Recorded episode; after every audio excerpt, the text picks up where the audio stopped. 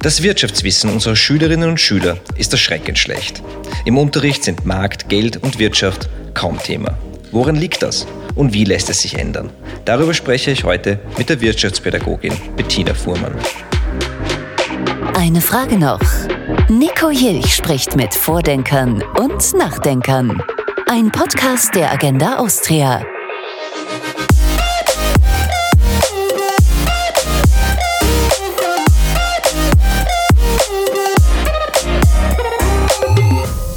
Ich darf heute begrüßen Professor Bettina Fuhrmann bei der Agenda Austria. Schönen guten Tag. Guten Tag, danke für die Einladung. Danke, dass Sie sich Zeit genommen haben. Bettina Fuhrmann ist Professorin für Wirtschaftspädagogik an der Wirtschaftsuniversität Wien und leitet das Institut für Wirtschaftspädagogik. Sie hat selbst als Lehrerin an einer Handelsakademie unterrichtet, bevor sie die akademische Laufbahn einschlug. Ihre Arbeits- und Forschungsschwerpunkte sind Wirtschaftsbildung mit dem Fokus Finanzbildung, Wirtschaftsdidaktik, Unterrichtsqualität sowie Kompetenzentwicklung. Frau Professor, Sie haben vor ein paar Wochen für ziemliches Aufsehen gesorgt mit einem Blogbeitrag im Standard, wo Sie gesagt haben, ich paraphrasiere jetzt mal, unsere Schüler lernen nichts über Markt, Marktwirtschaft oder generell zu wenig über Wirtschaftsbegriffe. Ähm, was haben Sie da herausgefunden? Was haben Sie gemacht, um überhaupt festzustellen, wie die Lage ist? Die Untersuchung, die Sie jetzt angesprochen haben, war eine Analyse der Schulbücher für die Unterstufe.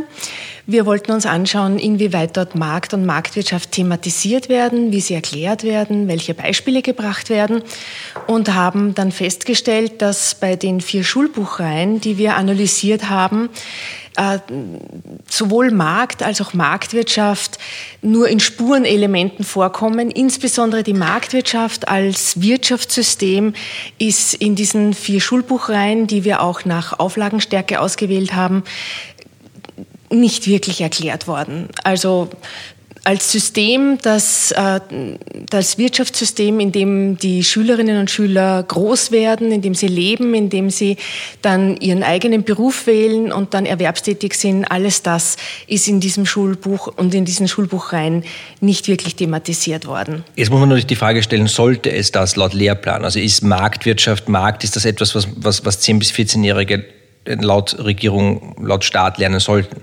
Das haben wir uns natürlich auch angeschaut und das ist im Lehrplan abgedeckt. Ja, es wird ja auch in einem Schulbuch haben wir das besonders gesehen. Es wird dann schon aufgegriffen, aber eben nicht erklärt.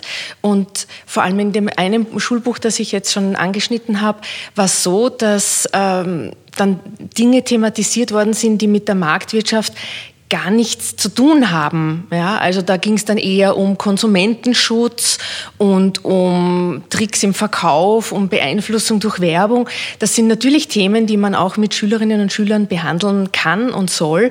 Aber unter der Überschrift Marktwirtschaft hatten wir uns etwas ganz anderes vorgestellt. Also wir haben angenommen, dass einmal der Markt erklärt wird, dass erklärt wird, welche Rolle äh, der Markt spielt, dass auch klar wird, äh, wie in einer Marktwirtschaft es zu Preisen Wissen kommt, äh, dass äh, die Individuen, Individuen selbst entscheiden können, äh, was sie kaufen, was, was, dass die Unternehmen entscheiden können, was sie produzieren. Und all das ist nicht vorgekommen. Ja, das hat uns sehr erstaunt. Und auf der anderen Seite haben wir dafür aber auch eine Erklärung gefunden, eine mögliche Erklärung für einen Befund, den wir schon aus einer anderen Untersuchung hatten, nämlich, dass die Schülerinnen und Schüler eine nicht ganz äh, exakte Vorstellung haben von dem Wirtschaftssystem, in dem sie leben. Also dass sie dem Staat zum Beispiel einiges an Aufgaben und Kompetenzen zuschreiben, die er in, in Österreich gar nicht hat. Äh, untertreiben Sie nicht gerade stark? Weil wenn, diese, wenn ich mir diese Untersuchung so anschaue, die Sie da gerade äh, zitieren, ähm, dann kommt dabei raus, dass, die, dass ein Großteil der österreichischen Schülerinnen und Schüler äh, glaubt, wir leben in einer Planwirtschaft. Man könnte es so zusammenfassen. Ich kann mich auch erinnern, als ich einmal diese Ergebnisse vorgestellt habe, hat einer der Zuhörer gemeint, naja, die Österreicher wären offensichtlich gute DDR-Bürger geworden. Ja, das war eine Reaktion eines Zuhörers. Tatsächlich ist es so, dass sie zu einem sehr großen Teil, also zu ungefähr zwei Drittel, die Vorstellung haben, dass der Staat bestimmt, was importiert und was exportiert wird. Das sehen wir zum Teil auch noch in Interviews mit Schülerinnen und Schülern in der Oberstufe. Auch dort finden wir diese Vorstellungen noch. Auch Preise festgesetzt? Ja, allerdings muss man sagen, das ist dann nicht mehr bei der Mehrheit der Befragten, aber doch bei einem nicht unbeträchtlichen Teil, weil das ja doch schon eigentlich sehr weitgehend ist, ja, dass der Staat bestimmt, wie viel etwas im Geschäft kostet, ist ja doch, äh, wenn man in, unserer, in unserem Breitengarten aufwächst, eine, eine sehr eigenartige Vorstellung. Aber sie, sie ist vorhanden, ja, genauso wie die, äh, die Löhne und Gehälter. Also da würden sich Gehaltsverhandlungen gar nicht auszahlen, wenn es eh der Staat bestimmt, äh, wie viel dann eigentlich drinnen steht im Dienstvertrag. Jetzt ist es aber so, dass diese Schülerinnen und Schüler, diese jungen Menschen auch diese Ansichten von irgendwoher haben müssen, nicht? Also steht das dann in den Schulbüchern oder woher kommt das dann? Das ist eine sehr gute Frage. Wir haben jetzt bei der Analyse der Schulbücher zunächst einmal uns angeschaut, wie die Konzepte Markt und Marktwirtschaft erklärt werden und haben eben da festgestellt, dass sie kaum vorkommen in den Büchern. Äh, ähnlich ist es wohl auch mit den anderen Konzepten, mit dem Staat, äh, mit Import und Export. Allerdings haben wir da noch keine genauere Analyse durchgeführt. Insgesamt ist es so, äh, dass man zu den wirtschaftlichen Themen in den Büchern deutlich weniger findet, als man aufgrund des Lehrplans vermuten würde. Es ist ja so, dass Schulbuchautorinnen und Autoren einfach den Lehrplan interpretieren. Und natürlich, wenn Sie dann das Buch geschrieben haben, wird es äh, begutachtet, bevor es äh, zugelassen wird zum Schulunterricht, bevor es approbiert wird. Aber mm, da liegt es dann in den Händen dieser Gutachterinnen und Gutachter zu sagen, ob durch das Schulbuch der Lehrplan erfüllt wird, inhaltlich und auch methodisch oder nicht. Und das ist offensichtlich äh, bei diesen Büchern für gut befunden worden. Es gibt eben der Lehrplan auch durchaus einen Interpretationsspielraum vor, äh, wie breit und wie tief manche Themen behandelt werden. Und Aber da, wenn, das, wenn, ja. wenn, wenn im Lehrplan steht, man sollte vielleicht lernen, wie unser Wirtschaftssystem funktioniert und wir leben nun mal in einer Marktwirtschaft, und dann kommt das Wort Markt im Schulbuch nicht einmal vor. Wie kann das dann durchgehen? Ähm, das, das Wort Markt kommt vor. Das, das Konzept Marktwirtschaft wird de facto nicht erklärt. Und der Markt wird, was ich didaktisch problematisch finde, ausschließlich mit so Beispielen wie Supermarkt, Fischmarkt, Flohmarkt äh, beschrieben. Das ist einmal für eine erste Vorstellung, dass da eben Käufer und Verkäufer zusammenkommen, durchaus in Ordnung. Nur, dass der Markt ein ein darüber bestehendes Konzept ist und sozusagen diese Märkte, die man sich da bildhaft vorstellt, nur ein Element davon sind und es eigentlich darum geht, sich die gesamte Nachfrage und das gesamte Angebot vorzustellen, das kommt nicht mehr vor. Ja? Und was sozusagen dieser Markt dann auch an Funktionen erfüllt, ja? an eben, dass es zu einer Preisbildung kommt, dass es eine Verteilung gibt, dass, es, dass der Preis ja auch eine Information sowohl für den Verkäufer als auch für den Käufer ist, das, das wird nicht mehr thematisiert. Ja? Also von dem her mm, greifen die Schulbücher aus wirtschaftspädagogischer Sicht hier sicher zu kurz. Haben Sie eine Vermutung, warum? Also gibt es einen Grund Ihrer Meinung nach dafür? Liegt es an den Leuten, die das begutachten?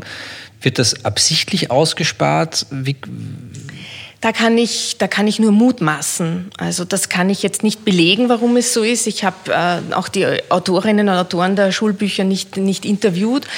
Aber ich denke, es gibt eine mehr oder weniger bewusste Schwerpunktsetzung bei anderen Themenfeldern und ähm, eben nicht bei, den, bei diesen wirtschaftlich orientierten Themenfeldern. Man sieht es auch rein an der Seitenanzahl. Also wenn man es jetzt rein quantitativ äh, betrachtet, äh, sieht man schon, dass die Seiten, die wirtschaftlichen Themen gewidmet sind, äh, in der Zahl deutlich geringer ausfallen als äh, die anderen Seiten. Aber man sieht es auch didaktisch. Ja? Also wenn auf einer Doppelseite über Marktwirtschaft zwar nicht der Begriff Markt erklärt wird und auch nicht Marktwirtschaft, aber wenn erklärt wird, was Leotieren heißt, weil man das in, in Zusammenhang mit einer Werbung als, als Wort verwendet hat, dann, dann sieht man schon, dass es hier offensichtlich auch keine besondere Nähe zu diesen Themen gibt.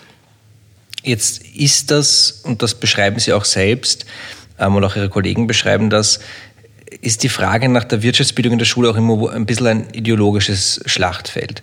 Ähm, und Sie werden dafür kritisiert, ich nenne das böse Wort jetzt mal beim Namen, ja. Sie würden das Sie alles aus einer, durch eine neoliberale Brille äh, betrachten. Eine, eine, Kritik, die wir bei der Agenda Austria sehr gut kennen.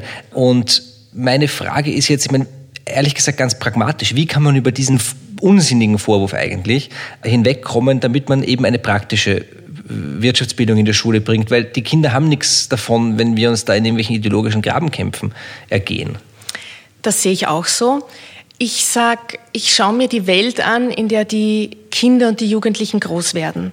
Und ich stelle mir die Frage, und das ist, glaube ich, eine zentrale Frage in der Bildung, was müssen Sie wissen? Was müssen Sie verstanden haben? Worüber müssen Sie sich den Kopf zerbrochen haben, dass Sie in dieser Welt sich zurechtfinden, dass Sie die Phänomene, die Sie sehen, erkennen, verstehen können, auch gerne hinterfragen können, kritisch hinterfragen können? Und darüber sollen Sie lernen die, die, Marktwirtschaft hat ja viele Fallen quasi parat für, für den Konsumenten, für, für die Karriere. Ähm, aber ich muss ja verstehen, wie sie funktioniert, um diese Fallen auch irgendwie umschiffen zu können. Genau, und das ist genau der Punkt.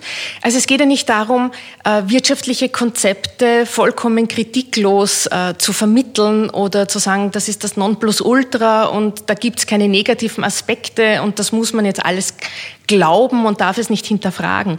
Aber man muss sich auch wirklich damit beschäftigen. Und man kann auch nicht mit der Kritik beginnen. Ja, da beginnt man doch das Haus beim Dach zu bauen. Ja, und ich denke, das Fundament muss äh, Wissen sein und dieses Wissen soll inhaltlich, sachlich korrekt sein. Ja? Und auf dieser sachlichen Information aufbauend kann man dann die Vor- und Nachteile analysieren, auch diskutieren, ja? kann sich seine eigene Meinung bilden und kann dann, wenn man im, im eigenen alltäglichen Leben diesen Phänomenen begegnet, dann erkennt man sie und, und hat schon sich den Kopf darüber zerbrochen, wie man damit umgehen will, welche Chancen man nutzen will, wo man Acht geben will, äh, was man vermeiden will. Da soll man sich seine eigene, äh, aber sachlich begründete Meinung gebildet haben. Jetzt um zurückzuspringen zu dem zu dieser Umfrage, ja, dass tatsächlich also die Preisbildung von vielen Menschen als eine Aufgabe des Staates betrachtet wird.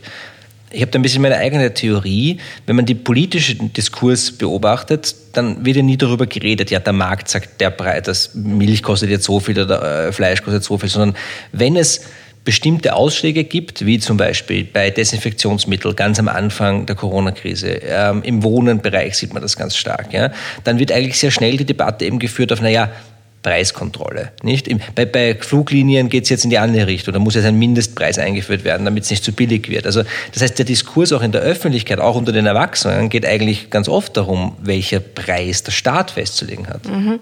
Das kann äh, durchaus ein Grund sein dafür. Ich habe mir das oft gedacht, wenn es geheißen hat, Österreich importiert aus dem und dem Land. Ja?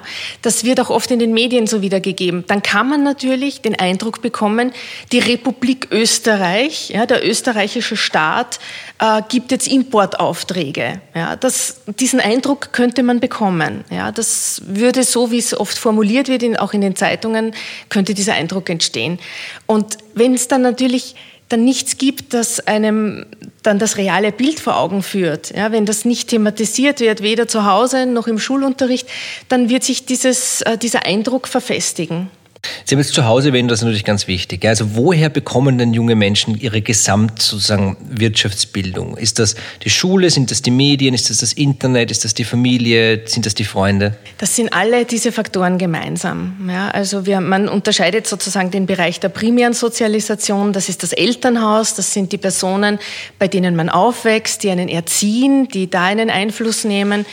Dann die sekundäre Sozialisation wäre sozusagen der schulische Bereich, der Schulunterricht, das, was von den Lehrerinnen und Lehrern vermittelt wird. Und dann gibt's halt noch die tertiäre Sozialisation, das sind die Freundinnen und Freunde, die sogenannten Peers, das sind natürlich auch die Medien, das Internet, äh, das können natürlich auch Werbebotschaften sein. Und wenn etwas im Elternhaus nicht besprochen wird und dann auch im Schulunterricht kein Thema ist, dann stellen wir auch in eigenen Untersuchungen fest, dass dann diese tertiäre Sozialisation besonders stark durchschlägt. Also dann orientiert man sich besonders stark an den Freundinnen und Freunden. Man lässt sich auch leichter von der Werbung beeinflussen und von Werbeaussagen, weil eben dem nichts gegenübersteht, dass das in irgendeiner Form korrigiert, hinterfragt. das, was Sie da jetzt sagen, impliziert ja so ein bisschen die Idee, ja, sparen ist besser als konsumieren, was ein bisschen ironisch ist in unserer jetzigen Phase, wo alle sagen, geht's einkaufen, um die Wirtschaft zu stützen. Ja? Aber ich glaube, worauf Sie hinaus wollen, ist sozusagen unter Anführungszeichen ja, übertriebener Konsum und vielleicht auch schuldenbasierter äh, Konsum. Das ist etwas, was mir persönlich ganz große Sorgen bereitet, weil ich sehe, dass das in, also in Amerika äh, extrem überhand genommen hat und bei uns jetzt auch langsam kommt mit diesen Ratenzahlungen für einen Flatscreen, äh, Leasing-Auto natürlich, das berühmte Gratis-Handy, das man dann 60 Euro im Monat abbezahlt. Ja. Also wo sind da, jetzt abgesehen von vielleicht Spielsucht, was wieder ein anderes Thema ist, also die, die größten Fallen für junge Menschen? Die größten Fallen sind Ganz bestimmt äh, so im Bereich der Telekommunikation, so wie Sie erwähnt haben, Handy, Handykosten, immer wieder ein neues Handy, äh, im Internet surfen, die mobilen Daten nutzen, immer und überall. Dann natürlich auch das Ausgehen mit Freunden dann schon in einem etwas höheren Alter, äh, Kleidung kaufen, Hobbys äh, nachgehen. Also da gibt es eine Reihe von möglichen Ausgaben. Aber ich denke, das, was wichtig ist, ist, ja natürlich alle konsumieren, das ist ganz klar, aber diesen Konsum sehr bewusst anzugehen und überlegt, das ist für mich äh, die entscheidende Frage. Äh, es muss nicht unbedingt auch jeder Kauf vollkommen rational sein aus meiner Sicht. Ja? Also man unterscheidet zwar eben den rationalen Konsum von den anderen Konsumformen, aber auch wenn man sagt, jetzt gönne ich mir einfach mal was, ja, das ist nicht zu 100 Prozent rational, ja, da, da, da möchte ich halt einfach mir mal was Gutes tun. Aber wenn mir bewusst ist, das ist jetzt mal etwas, das brauche ich zwar nicht unbedingt, aber das möchte ich gern haben oder das tut mir gut und wenn ich es mir leisten kann oder wenn ich darauf hingespart habe, dann hat das auch einen ganz anderen Stellenwert, wenn ich dann sozusagen auch wohl überlegt mir was gönne, als wenn ich einfach drauf loslaufe und nur weil das jetzt alle anderen haben und ohne einen Gedanken dran zu verschwenden, brauche ich das überhaupt? Wird mir das morgen noch etwas geben? Was kostet das überhaupt? Gibt es das woanders in anderer Qualität zu einem anderen Preis? Ohne diese Überlegungen anzustellen, dem sollte man vorbeugen, weil das sind dann die Käufe, die wirklich oft unnötig waren und die man bereut und wo dann auch oft eigentlich gar nicht das Geld dafür da war. Es, es gibt im vor allem auch wieder im angloamerikanischen Raum diese Bewegung der Minimalisten, die, die darauf ganz bewusst darauf achten, nur wenige Dinge zu besitzen und, und äh, nicht äh, zu shoppen. Und da gibt es diese Regel, die einer erfunden hat, sagt, wenn ich etwas wirklich will, warte ich 48 Stunden und dann frage ich mich nochmal, ob ich es wirklich will. Ja. Ähm, in den meisten Fällen will man es nicht. Ich habe das bei Corona beobachtet und mir gedacht, ja, vielleicht ganz cool, aber mhm. Ding und dann kann man eh nichts einkaufen. Ja.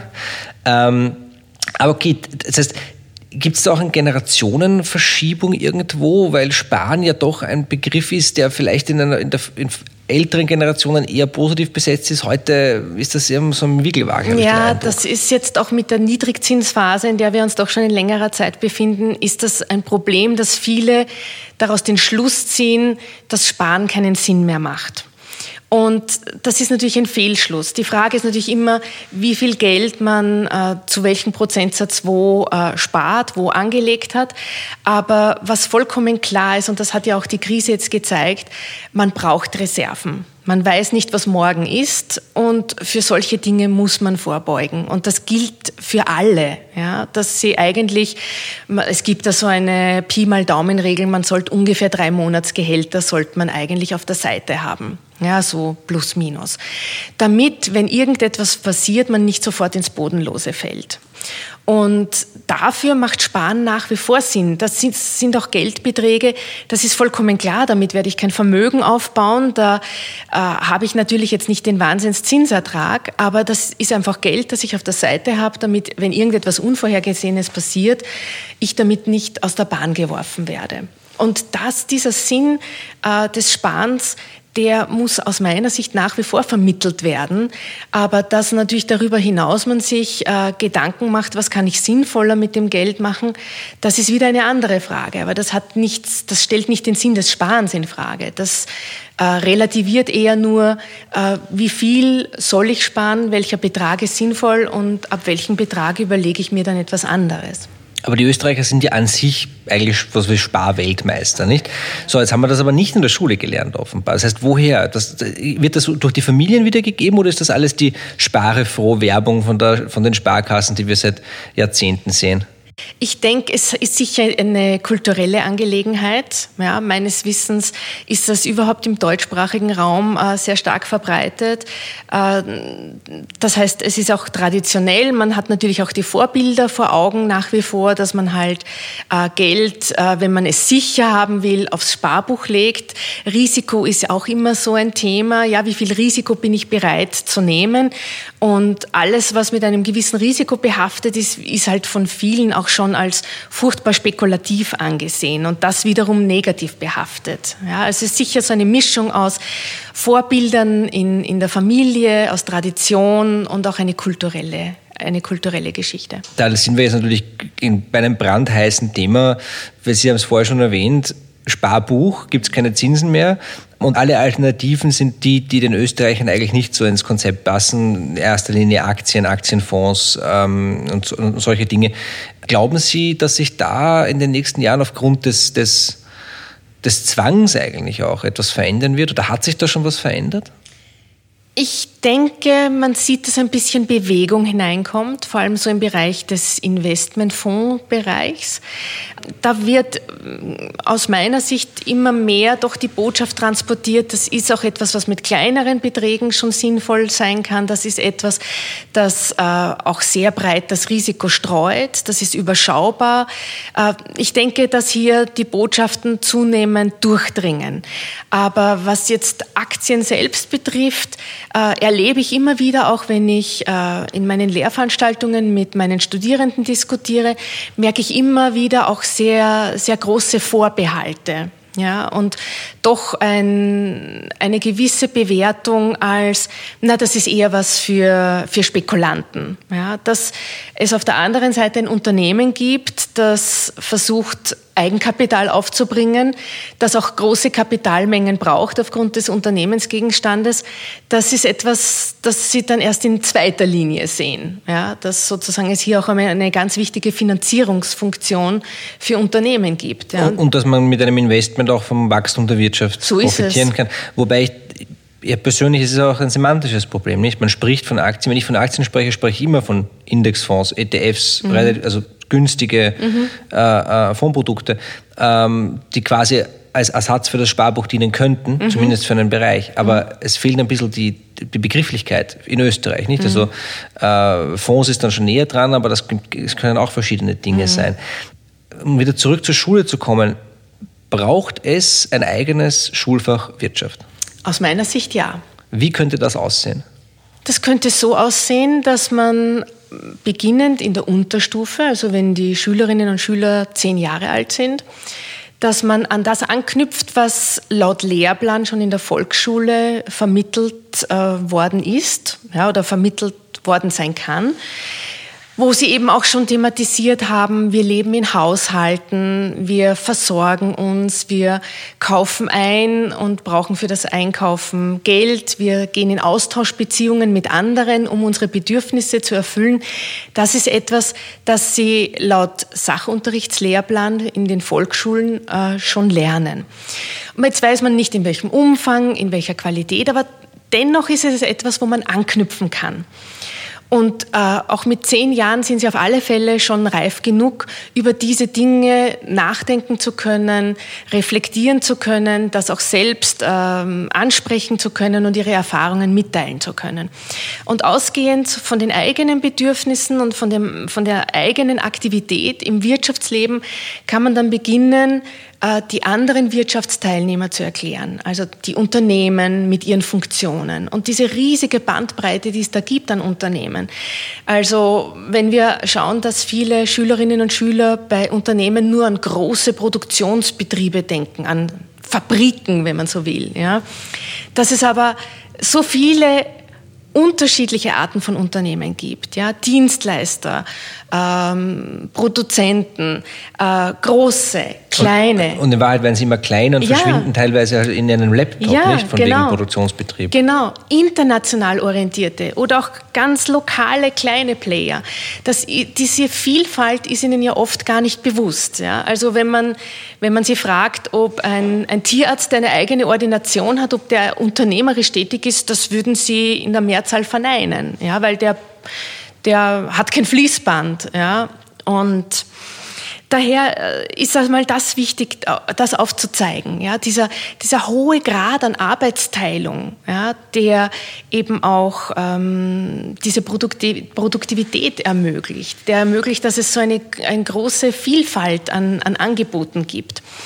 Und dann natürlich auch den Staat. Ja, der, der spielt ja auch eine wichtige Rolle, aber nicht in dem riesigen Ausmaß, wie Sie sich das zum Teil vorstellen. Ja, und dass man auch sieht, wo der Staat in der Wirtschaftsordnung, die wir haben, wo er eingreift und wie und warum ja, und welche, welche Funktion das hat, warum es Transferleistungen gibt, was wir vom Staat bekommen.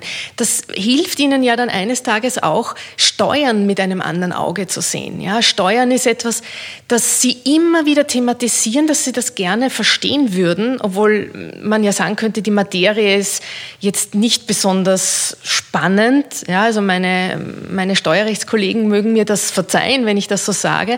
Ich halte es persönlich für sehr wichtig und die Schülerinnen und Schüler auch, die wollen mehr darüber lernen, einfach weil sie wissen, eines Tages werde ich davon betroffen sein und ich möchte gern das grundlegend verstehen. Und ich glaube, wenn man, wenn man sich vor Augen hält, äh, welche öffentlichen Leistungen es gibt, dann sieht man auch, äh, die eigene Steuerleistung mit anderen Augen, ja, wenn man, wenn man sich das bewusst macht, was man da an Leistungen bekommt. Aber natürlich gibt es dann auch einen Punkt, äh, wo dann nicht mehr der Staat ähm, die Rolle spielt, die Sie sich vorstellen. Ja, also es ist nicht so, dass wenn Sie sich im Internet was bestellen und das wird aus einem anderen Land geliefert, dass da vorher die, eine staatliche Genehmigung eingeholt werden muss. Es kommt darauf an, was man sich bestellt. Das kommt also, natürlich darauf an. Angereichertes Uran und so. ja, das ist das, was Sie normalerweise nicht bestellen. ja. Äh, das, was Sie normalerweise bestellen aus dem Ausland, ist äh, meines Wissens dann nicht äh, davon betroffen. Und das ist ganz wichtig, nämlich auch ihnen zu zeigen, es gibt dann schon einen Punkt, da bist du eigenverantwortlich. Ja? Und äh, dieses, ähm, der Ruf nach dem Staat kommt ja auch häufig äh, davon, dass man die Vorstellung hat, für alles, was mir vielleicht passieren kann, muss irgendwann am Ende des Tages dann der Staat mir wieder heraushelfen. Ja, aber aus verschiedenen wirtschaftlichen Entscheidungen äh, und den Konsequenzen daraus ist das eben nicht so. Ja. Also wir haben schon vorher erwähnt, sozusagen, und ich meine das wirklich mit aller Liebe, ja, also die bösen Zungen, die, die, die Ihnen oder auch mir vorwerfen, wir würden da eine Agenda verfolgen. Da gibt es natürlich auch die bösen Zungen, die sagen, naja, der Staat schreibt ja im Grunde diese Schulbücher und hat vielleicht als Institution gar kein Interesse daran, dass die Schüler das allzu stark verstehen. Aber ich halte das jetzt nicht für wahnsinnig stichhaltig. Aber kann das passieren, dass da absichtlich was ausgespart ja, wird? Das glaube ich nicht. Das glaube ich nicht.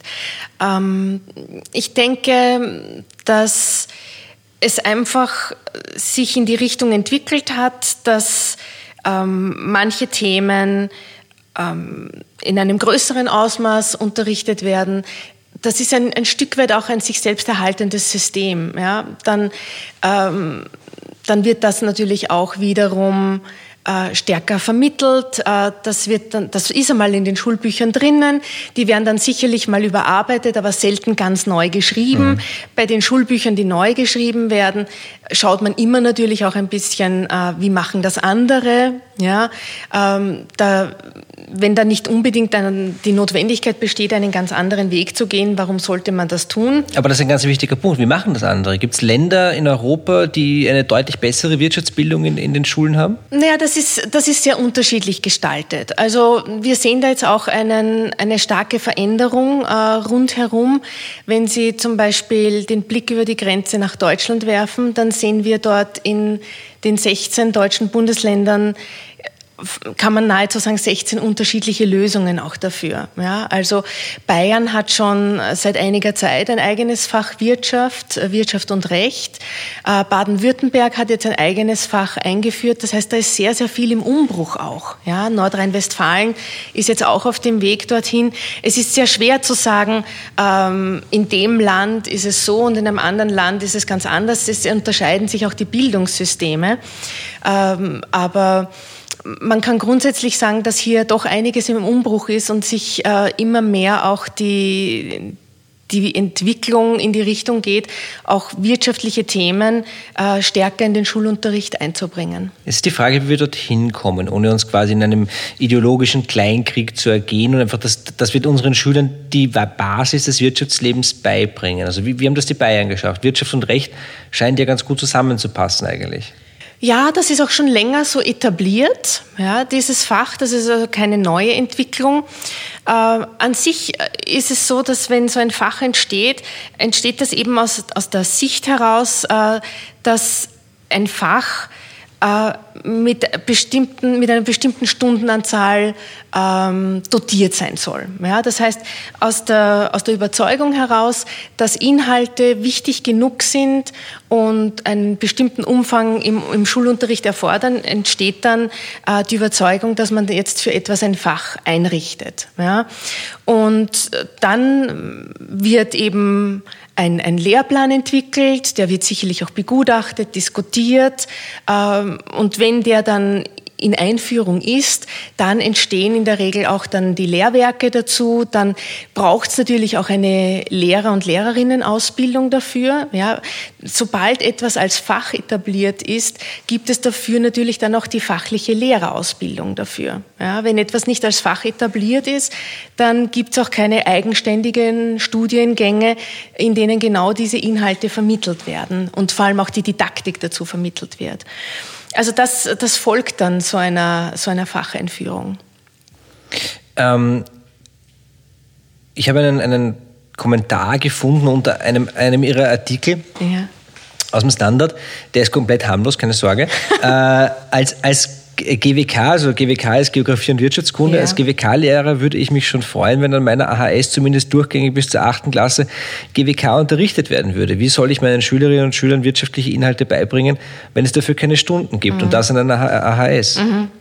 Ja, kann ich sehr, sehr gut nachvollziehen. Ja, also Geografie und Wirtschaftskunde ist nicht so üppig dotiert mit Stunden. Also es gibt meines Wissens auch ähm, Schuljahre, wo sie überhaupt nur eine Wochenstunde haben. Das ist wirklich ausgesprochen wenig.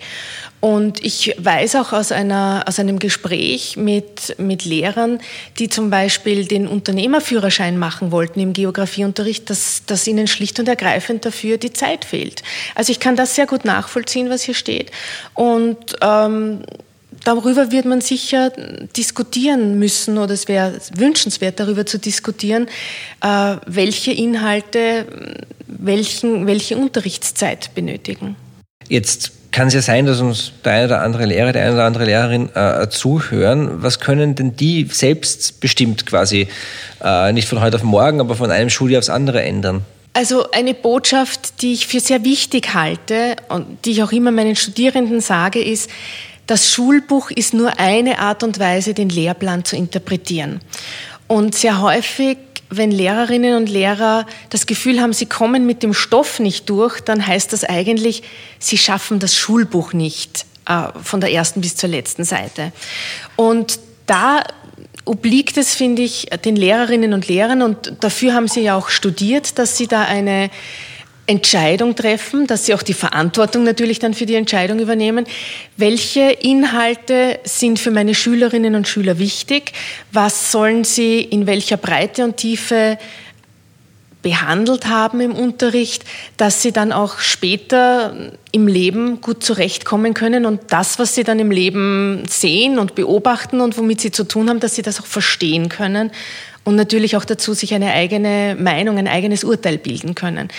Und da würde ich auf alle Fälle dafür plädieren, dass man den Wirtschaftsthemen mehr Raum gibt. Wir wissen aus Untersuchungen, aus Befragungen von Schülerinnen und Schülern, sowohl in der Unterstufe als auch dann noch in der Oberstufe, also auch die kurz vor der Matura sagen noch, sie fühlen sich in diesen Fragen, in diesen wirtschaftlichen Fragen nicht ausreichend vorbereitet auf das Leben danach. Ja, da fallen dann eben genau solche Stichworte wie Steuern und Verträge abschließen und ähm, am Arbeitsmarkt Fuß fassen. Ja, aber es geht ja auch nicht nur darum. Mit all diesen Dingen, mit all diesen Fragen sind ja viele Themen verknüpft, die jetzt nicht einen unmittelbaren Anwendungsbezug unbedingt haben müssen, die man aber schon verstanden haben muss, um auch eigene Entscheidungen viel bewusster treffen zu können.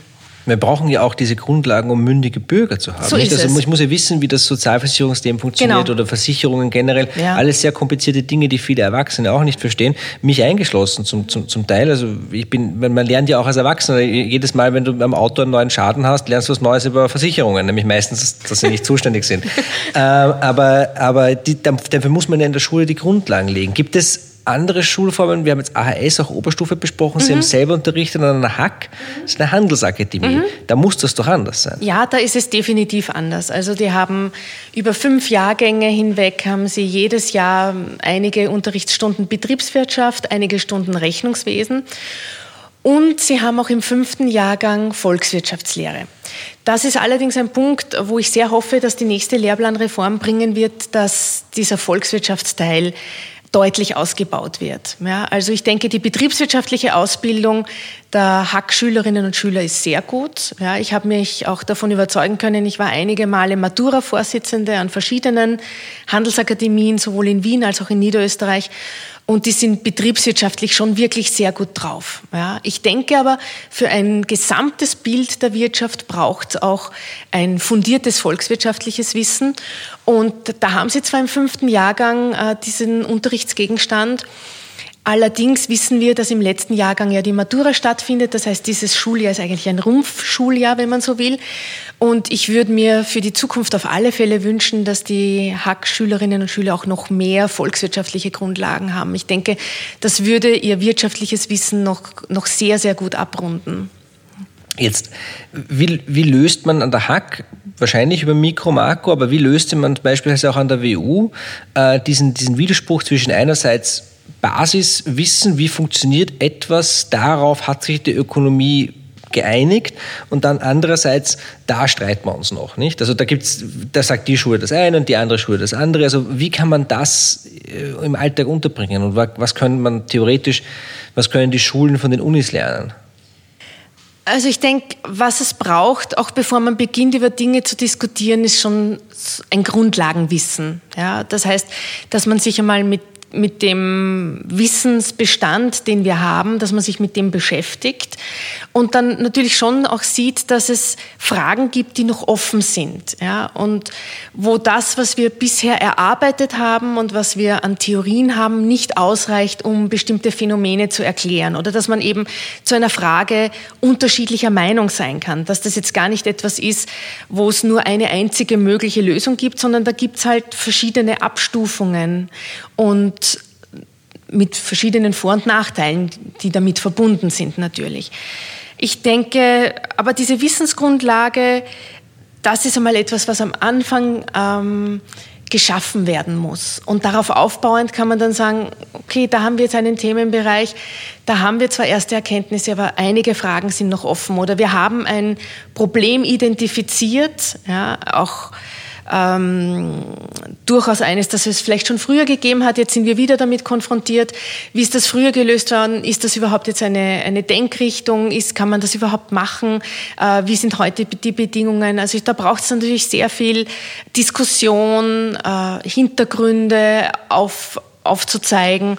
Da kann man sicher dann in der Interaktion mit den Lernenden auch sehr viel erarbeiten. Also ich denke, was man immer wieder ja auch in anderen Bereichen merkt, ist, je mehr man über eine Materie erfährt, umso mehr öffnet es eigentlich erst die Augen, wie viel man noch nicht darüber weiß.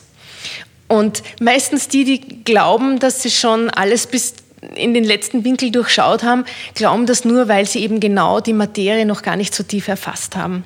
Jetzt kann ja passieren, nachdem wir in Österreich sind, dass, dass Ihr Ruf äh, auch die nächsten Jahre noch verheilt und sich erst einmal nichts tut. Äh, die Kinder wachsen trotzdem auf und äh, werden trotzdem die Schule irgendwann verlassen. Was können denn die Eltern tun? Was, was würden Sie denn den Eltern raten, ähm, worauf zu achten ist? Was ich Eltern raten würde, ist, dass sie keine keinen Augenblick und keine Chance äh, auslassen, mit ihren Kindern über ihre eigenen wirtschaftlichen Entscheidungen zu sprechen. Das ist etwas, was sie unglaublich interessiert. Das haben wir in vielen Interviews gehört, wo sie sich oft Gedanken machen oder sich überlegen, warum machen die Eltern das, warum kaufen sie das, äh, warum kostet das so viel oder so viel.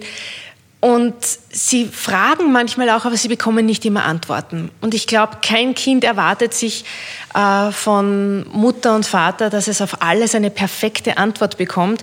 Aber es ist halt frustrierend, wenn man dauerhaft keine Antwort bekommt oder wiederholt keine Antwort bekommt.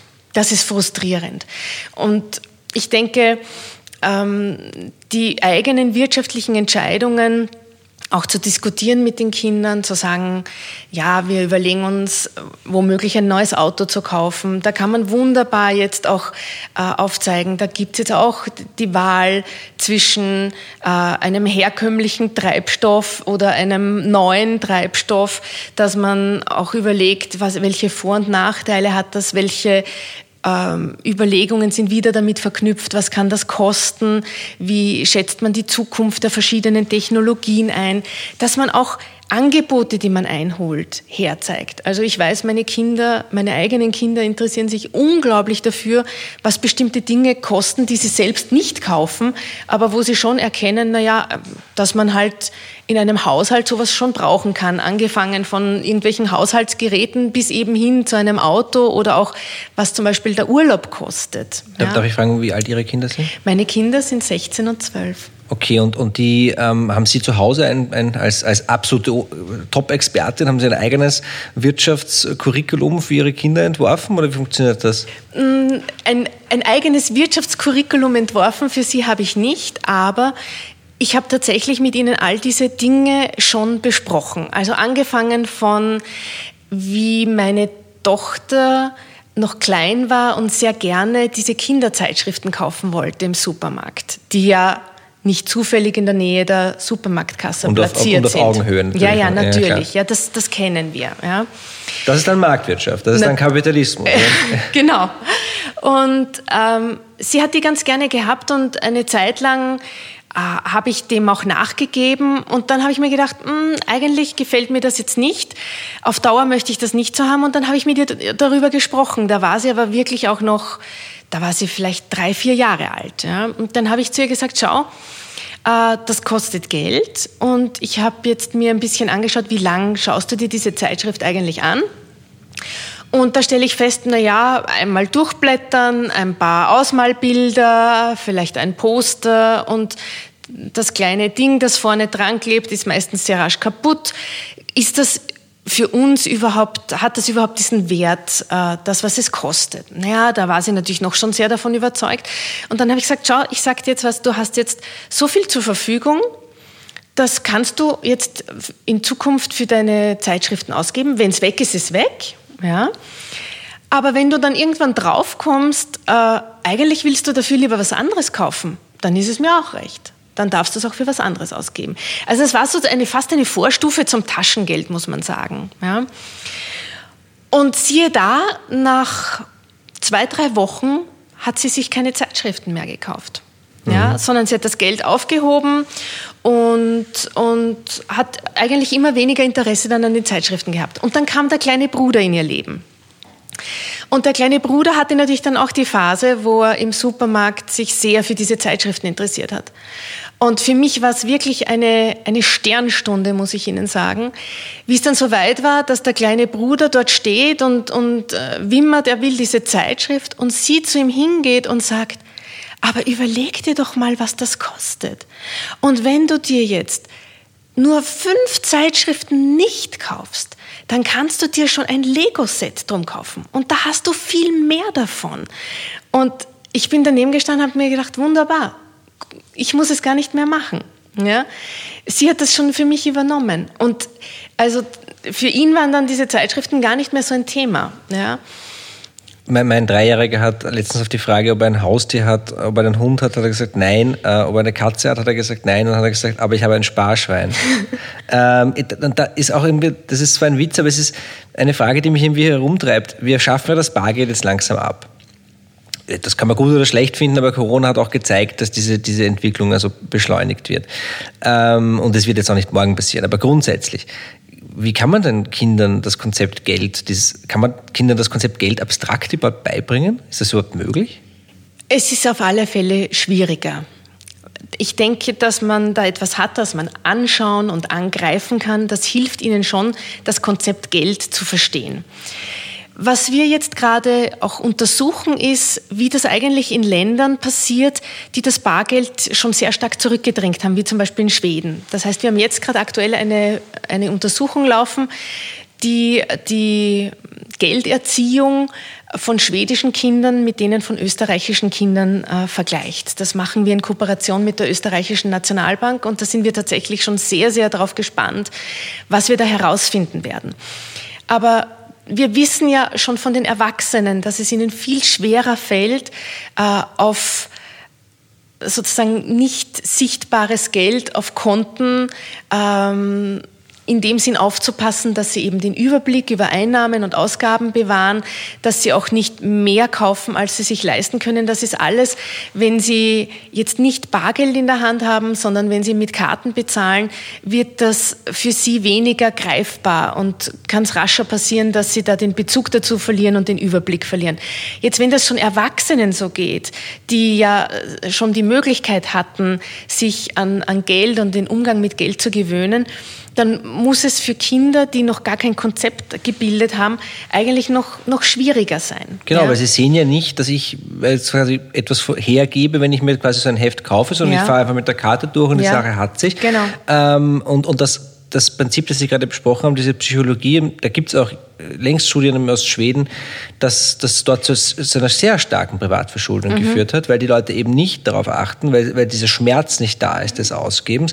Und dasselbe äh, äh, Prinzip wird ja angewandt in einem Disneyland ja. oder im, im, im Rapid-Stadion, ja, wo man dann auf eine Karte oder bei den Festivals wird auf eine Karte gebucht und am Schluss wird abgerechnet. Ne? Genau. Ne? Ja, das ist, das ist richtig. Was ich da zum Beispiel mache, wenn ich äh, da auf Urlaub bin und da kriegt man halt so ein Armband, mit dem man überall zahlen kann, ist, dass ich äh, mir jede Ausgabe aufschreibe. Ganz, ja, ganz, ähm, ja, unspektakulär mhm. eigentlich und altmodisch, wenn man so will. Aber das habe ich gemacht. Das mache ich auch vor den Augen meiner Kinder. Ja, da, wenn ich dann die Getränke beim Abendessen bezahlt habe oder, oder den Eintritt in weiß nicht was, dann, dann hole ich so einen kleinen Zettel heraus und schreibe mir auf, wie viel das war. Und dann, lass, dann sehen Sie auch immer, dass ich immer wieder Summen bilde und mal schaue, wo bin ich denn schon. Ja. Das halte ich für ganz, ganz wichtig. Man muss sich diese Dinge sichtbar machen. Ja, diese nicht sichtbaren Dinge muss man sichtbar machen. Ja, also ich halte es auch für ganz wichtig, dass man immer wieder sagt, ja, kennst du eigentlich gerade deinen Kontostand, weißt du, wie viel du zur Verfügung hast. Ja, das ist etwas, was ich auch ähm, zum Beispiel auch mit meinen eigenen Kindern, die jetzt mittlerweile auch schon eigene Konten haben, immer wieder mache, dass ich sage, und hast du, hast du einen Überblick, weißt du, wie viel du zur Verfügung hast? Ja. Aber das ist ja dann und das wäre jetzt eh schon unser Weg zum Ende sozusagen, ja, äh, welche Chancen bietet denn die Digitalisierung? Weil zum Beispiel, dass ich, dass ich, ich muss mir nicht mehr aufschreiben, welche Ausgaben ich tätige, weil ich kann dann im, im auf, auf, auf äh, äh, nennen wir das Kind beim Namen auf George, äh, kann ich dann nachschauen, äh, ich habe so und so viel Geld für Kaffee ausgegeben und äh, das ist der Grund, warum ich kein Geld mehr habe, ist, weil ich zu viel ins Kaffee ausgebe. Mhm. Ja? Mhm. Ja, sicher. Also was jetzt sozusagen die Datenerfassung betrifft und auch die, die Auswertungsmöglichkeiten, ist das natürlich meinem, meiner Zettelwirtschaft, sage ich jetzt mal, überlegen. Äh, da muss jeder selber sagen, was für ihn im Handling einfach praktischer ist. Ja, also äh, natürlich gibt es da auch schon jede Menge Apps, mit denen man die eigenen Ausgaben überwachen und dann auch auswerten kann. Äh, da muss man sich einfach schauen, was, was liegt mir, was ist mir angenehm in der Handhabung wie gesagt, da gibt es auch mehr, als die, die eigene Bank vielleicht anbieten kann und auch etwas. Da gibt es viel mehr, um Gottes Willen. Ja, ja. Ich wollte jetzt auch gar keine, keine Werbung machen. Ja? Also da gibt es äh, Angebote noch und nöcher. Ja, absolut. Ja. Und äh, sich das mal anzuschauen, auszuprobieren, das ist es auf alle Fälle wert. Ja, also da bietet natürlich die Digitalisierung, dass man immer auch alles mit dabei hat, weil das Handy ist et, etwas, das wir mittlerweile als Alltagsgegenstand immer bei uns haben, das ist natürlich sehr praktisch. Ja. Letzte Frage. Wir haben besprochen, was die Schulen machen können, was die Eltern machen können. Äh, was können denn die, die Kinder selbst bzw. die Medien machen?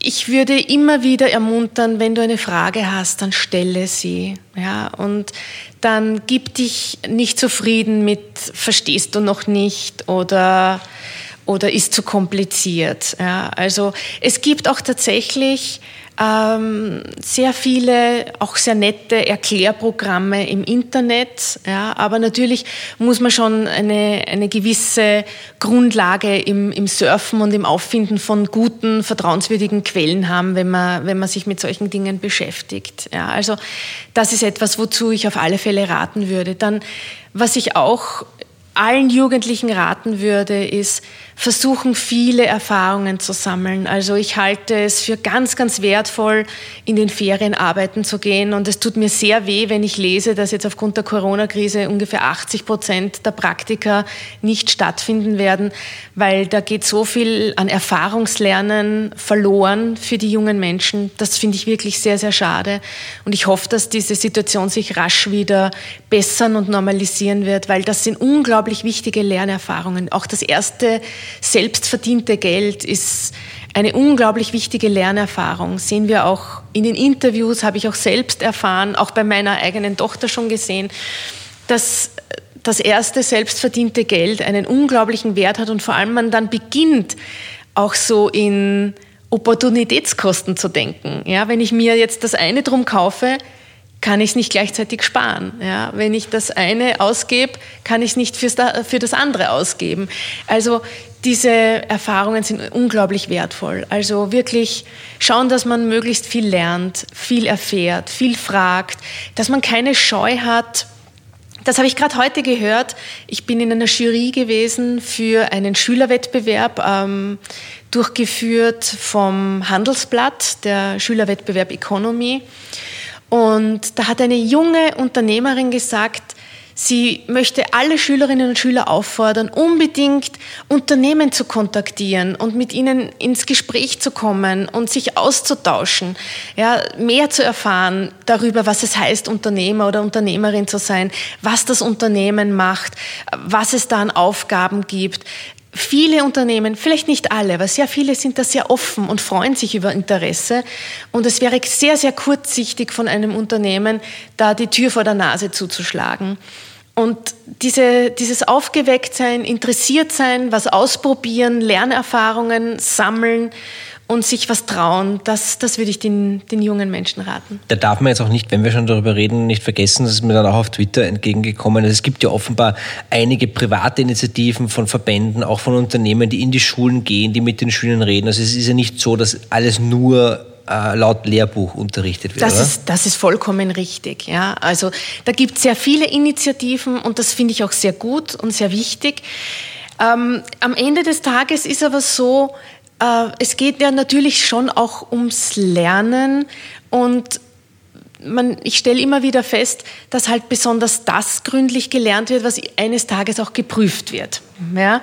Also so eindrucksvoll das sein kann, wenn da jemand kommt, und das halte ich für wichtig und das möchte ich auch nicht kleinreden, aber wir stellen fest, dass halt dann die intensive Beschäftigung einerseits natürlich aus Interesse passieren kann, aber auch häufig passiert, zunächst einmal aus dem Anlass heraus, weil es auch geprüft wird. Ich weiß schon, was Sie meinen. Wenn, wenn es so Spezialstunden gibt in der Schule, das wird dann gerne als Entspannungseinheit Einheit gesehen. Äh, äh, das, da, man, da kann, kann man sich zurückerinnern.